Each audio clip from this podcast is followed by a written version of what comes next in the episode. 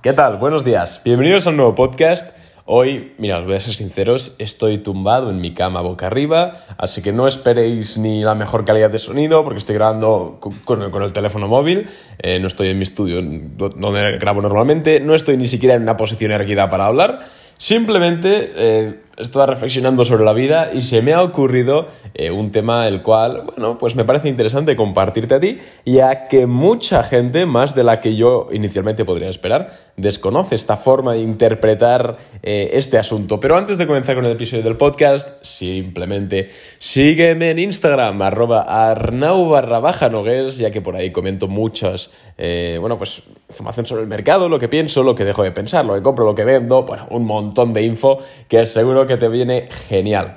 Oye, vamos a hablar hoy de cómo interpretar correctamente los las compras y ventas que hacen los gestores en sus fondos y sobre todo vamos a hablar de un caso específico del fondo ARK Invest de Cathy Wood, de Catherine Wood, Boots, que básicamente es una de las inversoras más famosas durante, que se hizo famosa, sobre todo durante el año 2020, ya que logró una rentabilidad superior al 100% en su fondo, en su ETF, ARK Investment, y aunque en este año 2021 no le está yendo muy bien, ya que pues obviamente por todos he sabido que las growth a partir de febrero comenzaron a flaquear bastante, eh, a todos nos ha ocurrido, no pasa nada, eh, sigue siendo uno de los fondos que más dinero eh, maneja y que mejores perspectivas a futuro tiene. Así que, básicamente, para que os hagáis una idea, los que no conozcáis acá o no ubiquéis a Cathy Wood, básicamente lo que piensa Cathy Wood, lo que dice o lo que compra, suele ser gran indicativo de por dónde va el futuro y qué empresas pueden ser mejores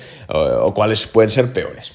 Em, como sabéis, todos estos fondos regulados, obviamente por la FDA, por la FDA, perdón, por la... Mm, la CMV americana, ¿cómo se llama? Por la SEC, Security Exchange Commission, eh, que es como la comisión, la CNMV aquí en España, pero en Estados Unidos es la SEC. Uy, que me, me cacharrea la cama, perdón.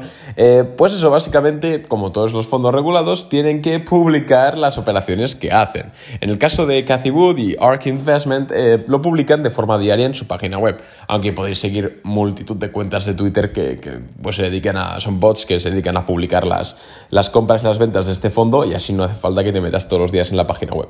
Pues muchos inversores, con, de forma inteligente, creo yo, eh, tienen en cuenta los movimientos que hace Cathy Wood y su obviamente en su fondo, tanto las empresas que compra como las empresas que vende. Pero se está escapando un dato, se está escapando una cosa, y es la que te, que quiero compartir en este episodio, porque los datos en ocasiones pueden engañar.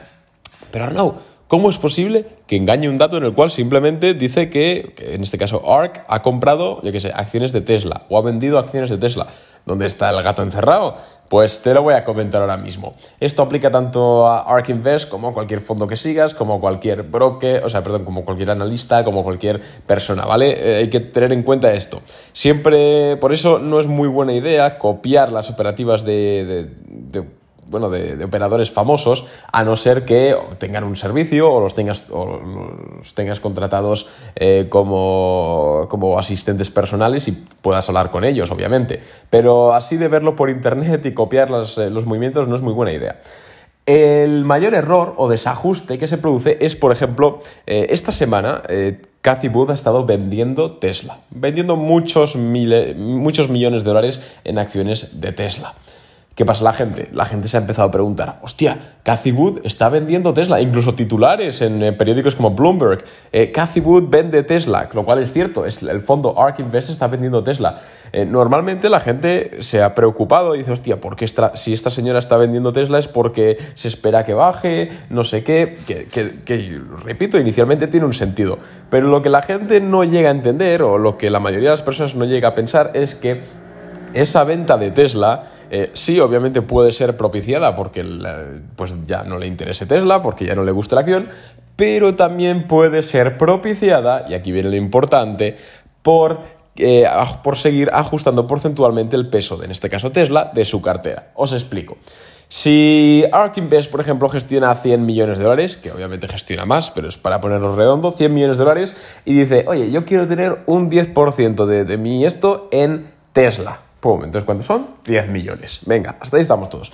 Pero ¿qué ocurre? Que conforme la cartera va avanzando, lo que ocurre es que algunas empresas suben y otras empresas bajan. Entonces, eh, con el tiempo es normal que se generen desequilibrios. Entonces puede ser que a los tres meses, por ejemplo, Tesla, eh, que haya subido, eh, mientras que otras acciones han bajado, lo que ocurre es que Tesla ahora sobre la posición del fondo ya representa un 15%, ya no un 10%. Es decir, Tesla representa el 15% de la masa total, el capital total de ARK Investment como la filosofía de ARK o el plan de inversión de ARK en este caso era tener un 10% de la posición en Tesla, no un 15, sino un 10, y ahora se ha desajustado un 15, pues porque Tesla ha subido y las demás han bajado o por lo que sea, ¿qué van a hacer? Pues ajustarlo y venden Tesla la venden para volver a ese 10% en el cual querían inicialmente. La venden por eso, no la venden porque dejen de confiar en ella, ni la venden por nada del otro mundo, la venden simplemente para ajustarse a los porcentajes que habían delimitado con su equipo hace unos meses o unos años o lo que sea.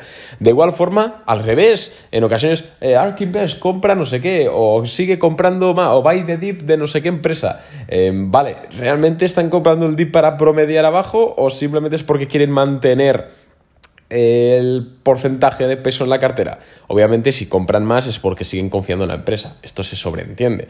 Pero también ocurre de esta forma, ¿no? De la forma opuesta. Entonces, simplemente, eh, este, este, este episodio tiene que servirte para que no te quedes en los datos superficiales, sino que vayas un poco más allá y, y, pienses, hostia, esta compra o esta venta que ha hecho Cathy Wood en este caso, ¿por qué es? ¿Es porque quiere ajustar posición? ¿Es porque quiere ajustar el porcentaje? ¿Es porque realmente y genuinamente cree que va a subir más? Entonces compra más. Hay muchas razones, eh, pero hostia, hay que conocer todas las posibilidades, no solo unas pocas, porque entonces estamos siendo sesgados y podemos tomar decisiones erróneas. Entonces, esta es una de, las una de las razones por las cuales yo jamás recomendaré copiar las inversiones de alguien, insisto, a no ser que esa persona personalmente o a través de su equipo te esté en algún, por así decirlo, asesorando. Es decir, em, si tú contratas Boring Capital o tú contratas otro servicio o tienes banca privada, etcétera, y, estás siguiendo la operativa de un gestor o te están recomendando ideas de inversión, etcétera, hostia, pues ahí sí que puedes hacer caso. ¿Por qué? Porque puedes preguntarle al tío, oye, en mi cartera le pasa esto, ¿es bueno meter posición aquí? ¿Meto o no? Y el tío te, responderá, te responderemos nosotros en caso de que seas cliente de Boring Capital. Oye, tío, pues haz esto, haz lo otro, pienso esto, pienso lo otro, esta está ya muy extendida, este el peso tal, te responderemos. Pero siempre que no tengas contacto eh, con los directivos de una operativa, mm, no la sigas o no la deberías seguir, por supuesto la puedes leer y tenerla en consideración, pero no la deberías seguir de forma casi religiosa, dogmática, porque puede, puedes pasarlo francamente mal. Em, así que nada, simplemente episodio corto, quería compartirte esta pildorita de conocimiento y nada, nos vemos, eh, bueno, ahora me voy a grabar un vídeo, así que nos vemos en un rato, venga, chao.